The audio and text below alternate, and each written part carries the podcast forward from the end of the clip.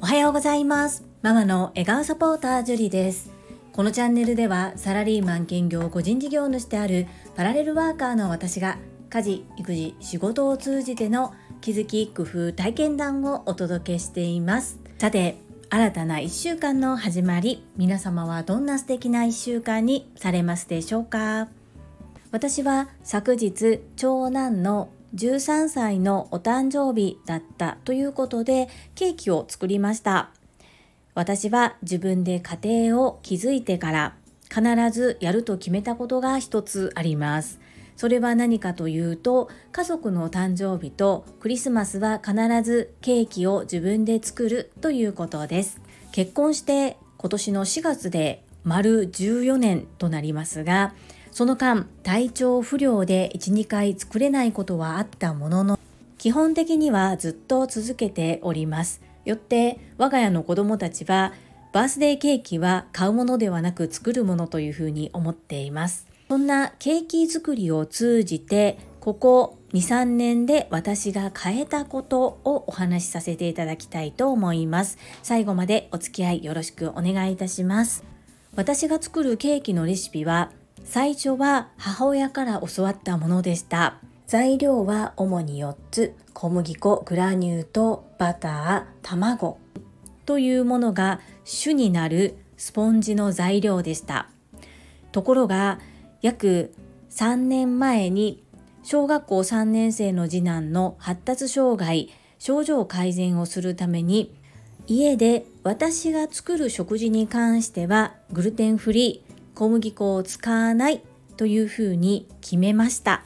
最初はなかなか難しくそして自分的にも小麦粉をなくせるのかということがとても不安でずっと置いたまま一応手元にはあるものの、まあ、使わない。できるだけ使わないようにするというふうに少しずつ減らしていったんですけれども最終的にはもうここ23年家に小麦粉がない生活何不自由なく送ることができております。そんな中、一番困ったのがこの家族のために作っていたケーキです。小麦粉以外に使うとなると、主に使われるのが米粉になるんですが、米粉でパンやケーキを作る時っていうのは、小麦粉の単なる代用として使うと、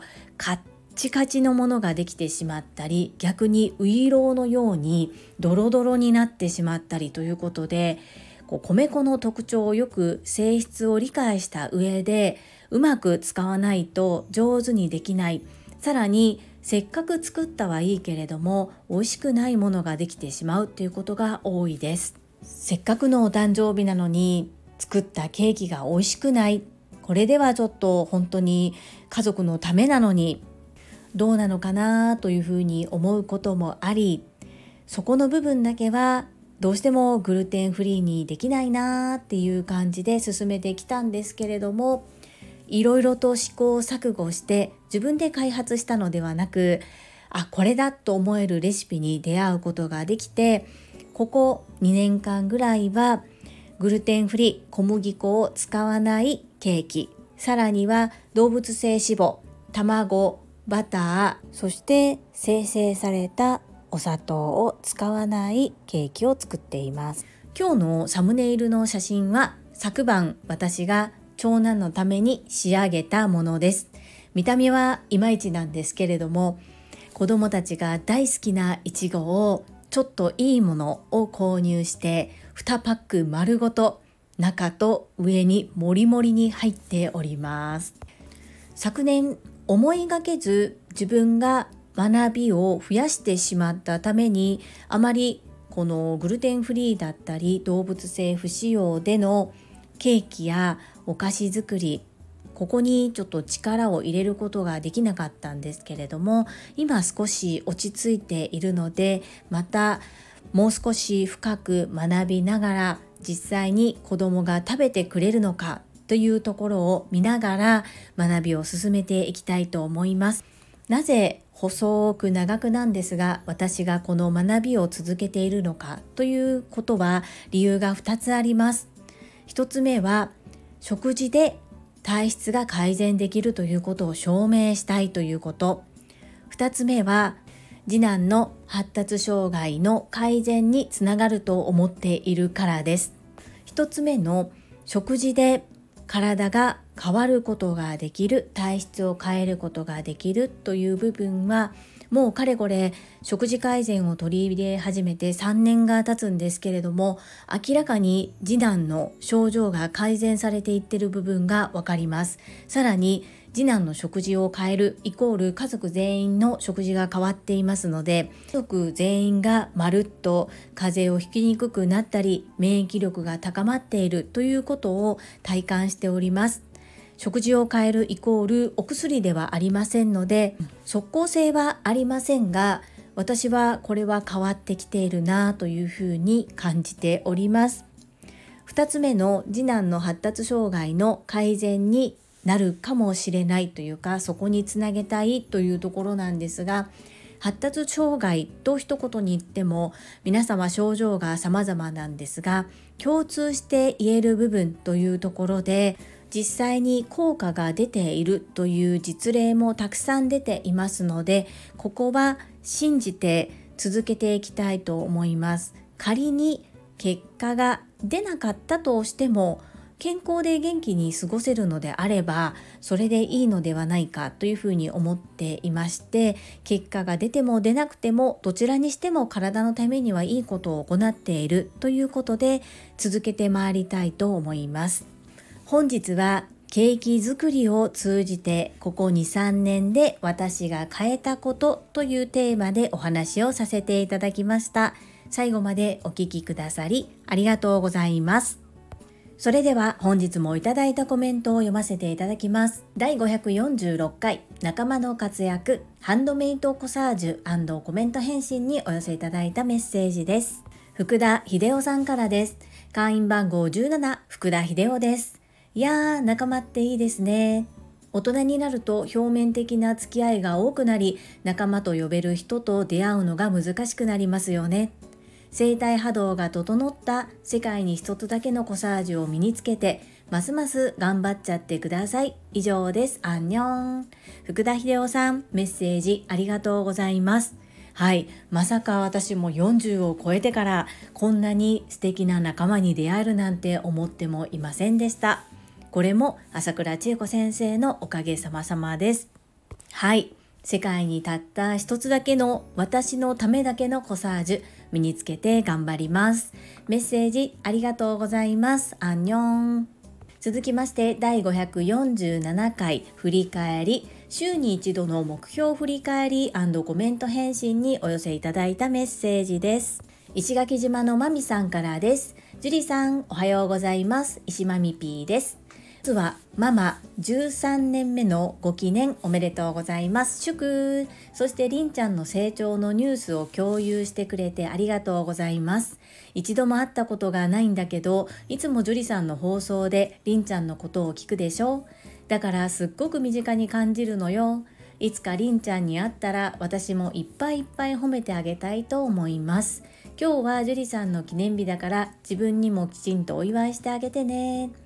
マミピー、いつも優しいメッセージありがとうございます。昨日は私、ゆっくりとさせていただきました。ケーキだけは頑張って作ったんですけれども、子供たちも大喜びで、そして、りんちゃんは、まあ、流星に最高のプレゼントを送っていましたね。こうハッピーバースデーの歌を歌った後に「おめでとう!」と言った後抱きついてました。ギュッとハグして。お兄ちゃんもものすごく嬉しそうでしたしなんだか私もぐっとこみ上げるものがありましてなんかねうるうるしちゃいました。いつまでも兄弟仲良くいてほしいなそんな風に改めて思った瞬間でした。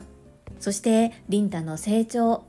一緒に喜んでくださってとっても嬉しいです。ありがとうございます。まだまだたくさん乗り越えなければならない壁はあるんですけれども、リンタのスピードで大丈夫なので、確実に少しずつ乗り越えてほしいなと思っております。見守っていきます。マミピメッセージありがとうございます。続きまして、越後屋さんからです。お兄ちゃん、そしてママ13年目おめでとうございます。そしてりんくん成長してますね、ハート。同じ環境の親御さんにも元気を与えられる樹里さんの放送がもっと広がるといいですね。目標の振り返り良いですね。私も毎週見直して少しずつ増やしていきたいです。アンニョンエッチゴヤさんメッセージありがとうございます。私も鴨頭義人さんのおかげでこうやって週に一度見返す振り返ることによって自分で自分の進捗を見える化可視化できてさらにできていない部分に対してもプラスに受け止めて変更していくことができているなというふうに思います本当にありがたい習慣を教えていただけたなと鴨さんに感謝感謝ですぜひエッチ小屋さんも週に一度見直してご自身のなりたい目標に向かっていってくださいね。メッセージありがとうございます。続きまして、高尾さんからです。まだまだ続きますよ。毎日ほめほめ100本ノック45大切な思い出を言葉にして伝えるママになって13年おめでとうございます。クラッカー生まれてきてくれてありがとうハートの言葉は存在を認めてもらえる最高の自己肯定感アップ言葉だと思います。その言葉をお子さんたちにきちんと言葉で伝えられるってとっても素敵です。高尾さん、メッセージありがとうございます。私自身は両親から大好きだよとかママのところに生まれてきてくれてありがとうっていう言葉をもらったことっていうのはなかったですね。ま、時代の流れっていうのもあるのかもしれないんですが言葉はなかったですけれども今思い返してもたくさん愛してもらっていたな愛されていたなっていうことを今でも感じることができます。ですがもし言葉でいただいていたらもっともっと嬉しかったかもしれないなそんな風にも思ったりします。今日の配信で548回目になるんですがいつか子どもたちが大きくなってこの配信を見つけた時にあお母さんってこんな風に、まあ、ちょっと頑張ってたんだなそんな風に思って何か落ち込んだ時にでも元気になってもらえたらそれでもまた嬉しいなそんな風に思います。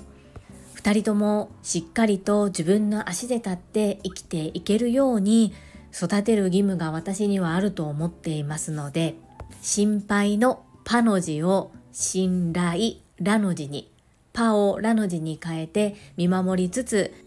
成長を促しつつ私も共に成長してまいります高尾さんメッセージありがとうございます続きましてコッティさんからですジュリさんこんにちはお兄ちゃんとママ13年お誕生日おめでとうございますクラッカー素敵な一日をお過ごしください。樹里さんのお子様としっかり向き合う姿勢にいつも学ばせていただいています。コッティさん、メッセージありがとうございます。長男は実は今日から学校でテストがあります。なので昨日お誕生日だったんですけれども、自習室でずっと頑張ってましたね。で、帰宅して大好きなご飯と大好きなケーキを食べてパワーチャージというところでしょうか。凝ったことは何もしていないんですけれども家で食べるご飯っていうのはやっぱりホッとするみたいですね。コッティさんは出張で東京に行かれて風味に会われたんですね。とっても素敵な笑顔のお写真拝見させていただきました。ありがとうございます。続きましてかおりさんからです。樹里さんこんにちは。嬉しいご報告ありがとうございます。りんちゃんの成長一緒に嬉しいです。樹里さんの感動がとっても伝わって私も一緒に感動しちゃいました。りんちゃんのにっこり笑顔が浮かびました。お兄ちゃんのお誕生日もおめでとうございます。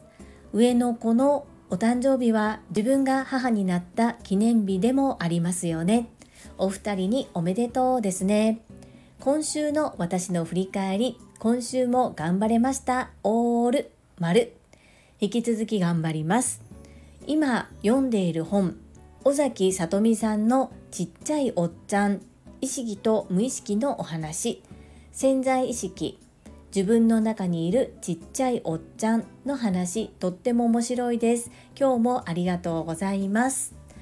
かおりさんメッセージありがとうございます。そして私たち家族のことをそのようにおっしゃっていただきましてとっても嬉しいです。ありがとうございます。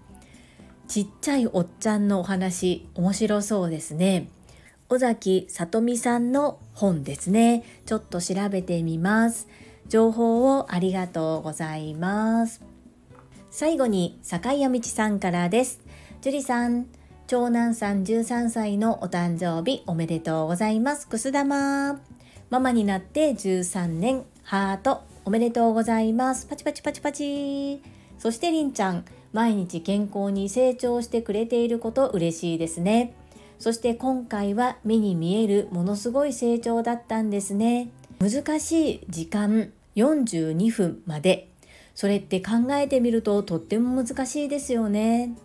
うなみいくよさんへ推薦をしてくださってありがとうございます。ハート。坂谷道さんメッセージありがとうございます。はい。長男の誕生日は私がママになった記念日でもあるということで本当に生まれてきてくれてありがとうと心から伝えました。そしてりんちゃんの成長もいつも皆さんで温かく見守ってくださりとっても嬉しいです。うなみいくよさん私はもうとっくの昔に坂谷道さんにアタックしているとばかり思っていたのでとっても驚いたんですけれどもこうやって Voicy 経由で TSL の塾生そして Voicy で朝倉千恵子先生の応援団員をされている方々とみんなでつながれることを本当に嬉しく思っております。私の会も精一杯頑張ります。坂井谷道さんの会もとってもとっても楽しみに待っていますね。どうぞよろしくお願いいたします。はいいただいたメッセージは以上となります。皆様本日もたくさんのいいねやメッセージをいただきまして本当にありがとうございます。とっても嬉しくものすごく励みになっております。心より感謝申し上げます。最後にお知らせをさせてください。タレントのエンタメ忍者みやゆうさんの公式 YouTube チャンネルにて私の主催するお料理教室ジェリービーンズキッチンのオンラインレッスンの模様が公開されております。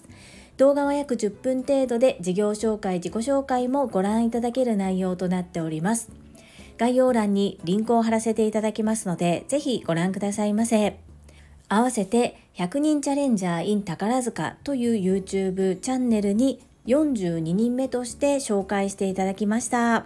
こちらでは私がなぜパラレルワーカーという働き方を選んでいるのかということがわかる7分程度の動画となっております。こちらもリンクを貼っておりますので合わせてご覧いただけると嬉しいです。どうぞよろしくお願いいたします。それではまた明日お会いしましょう。素敵な一日をお過ごしください。ママの笑顔サポーター、ジュリでした。